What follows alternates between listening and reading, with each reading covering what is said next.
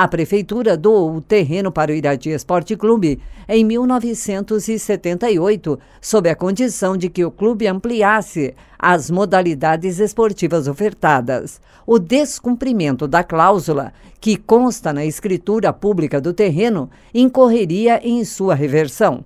O procurador municipal Robson Krupesak relata os procedimentos que foram realizados.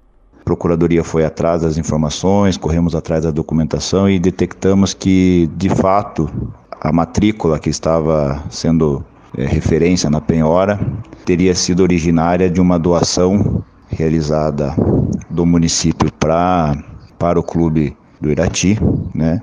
mediante algumas condições que, eventualmente não cumpridas, poderiam acarretar a reversão dessa área para o patrimônio da prefeitura, tá?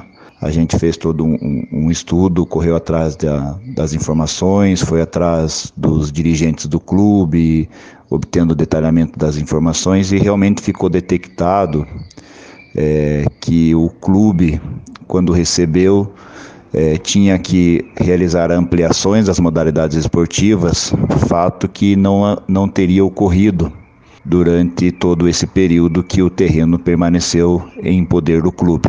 O juiz de direito substituto em segundo grau, Jefferson Alberto Johnson, da Sexta Câmara Civil do Poder Judiciário do Estado do Paraná, concedeu medida liminar em favor do Irati na terça-feira, por entender que o bem que seria leiloado é impenhorável, uma vez que se trata de terreno doado ao clube pelo município através de lei municipal de 8 de dezembro de 1978.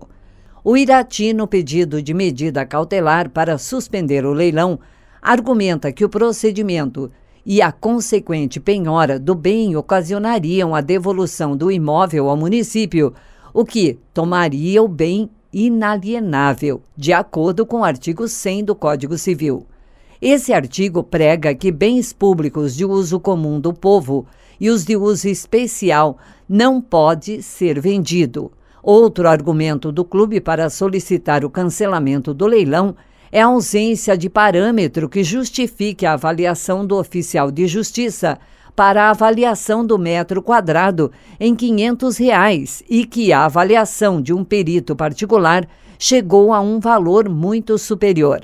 Além disso, a dívida de R$ 2 milhões 396 mil R$ 452,95 corresponde a menos de um terço do valor de avaliação do terreno, que seria leiloado, R$ 8.187.263,36. O presidente do clube, Cícero Moreira Gomes, o Chiru, ressalta as ações que foram realizadas para preservar o patrimônio do clube. Interessa nesse momento é que, baseado num esforço coletivo, nós fomos atrás de soluções jurídicas para o que aparentemente não haveria solução. Essa era a visão profissional que nós tínhamos nem por isso desistimos, corremos atrás. Houve até algumas brincadeiras na mídia, chamando o Sérgio Malucelli e eu de Batman e Robin, e isso não me incomoda, porque realmente foi um trabalho de salvar o patrimônio e a história do Irati Esporte Clube. E vamos deixar a modéstia totalmente de lado. Nós salvamos o, o patrimônio do Irati Esporte Clube nesse momento, temporariamente, mas estamos trabalhando também para que isso seja uma realidade, ou seja, a empenhorabilidade do estádio Coronel Emílio Gomes. Quero também agradecer o Conselho Deliberativo, que nas reuniões foi é, encabeçada pelo senhor Jorge Ruteschi. É, quero agradecer o corpo jurídico da Prefeitura, o corpo jurídico do senhor Sérgio Malucelli, o nosso jurídico, através do Dr. Nelson Bronislavski.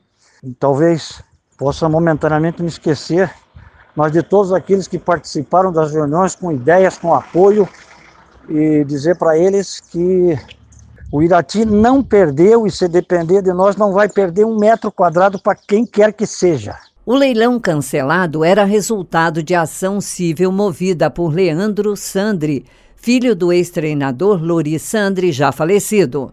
O processo envolve a negociação do jogador Tiago Fernandes Cavalcante, vendido pelo FC Cou clube da cidade de Colônia, na Alemanha. Lori alegava que tinha direito a receber 20% da negociação pela venda do atleta a partir de um acordo firmado com a diretoria. Leandro, que representa o pai na ação, cobra esses valores. O clube alemão teria comprado o passe do jogador por 1 milhão 875 mil dólares, mas pagou apenas a primeira de cinco parcelas de 300 mil dólares depois que o atleta foi devolvido por não passar nos exames médicos porque teria uma perna mais curta que a outra. Do valor pago, portanto, Lori teria direito a 60 mil dólares, segundo cotação da época da transação. Ontem, dois terrenos menores do Irati, que faziam parte do primeiro e segundo lotes do leilão, foram arrematados pela empresa PCI Z, Gestão de Negócios e Participações Limitada, por 370 mil reais à vista. Um dos terrenos é de 1 mil metros quadrados, avaliado em 500 mil, que tinha como lance inicial 250 mil. O outro, 324 metros quadrados, avaliado em 160 mil, tinha como lance inicial o valor de 80 mil reais. O leilão desses dois lotes referia-se a uma ação trabalhista movida pelo ex-jogador André Dias, que foi contratado pelo Irati em 2005 e teve o contrato rescindido três anos mais tarde. O ex-atleta cobra valores do Fundo de Garantia, o FGTS, diferenças salariais, aviso prévio, 13º salário e multas. As diferenças salariais requisitadas pelo ex-jogador se referem ao fato de que seu contrato previa o pagamento de 10 mil reais mensais, dos quais recebeu apenas 3 mil, conforme notas apresentadas por ele. O Irati Esporte Clube foi condenado a pagar as diferenças salariais de 7 mil reais por mês a partir da admissão até dezembro de 2006, a pagar os 30 dias de aviso prévio indenizado, 13º salário integral referente ao ano de 2006 e a dobra das férias vencidas relativas ao período aquisitivo 2005-2006, acrescidas da gratificação de férias.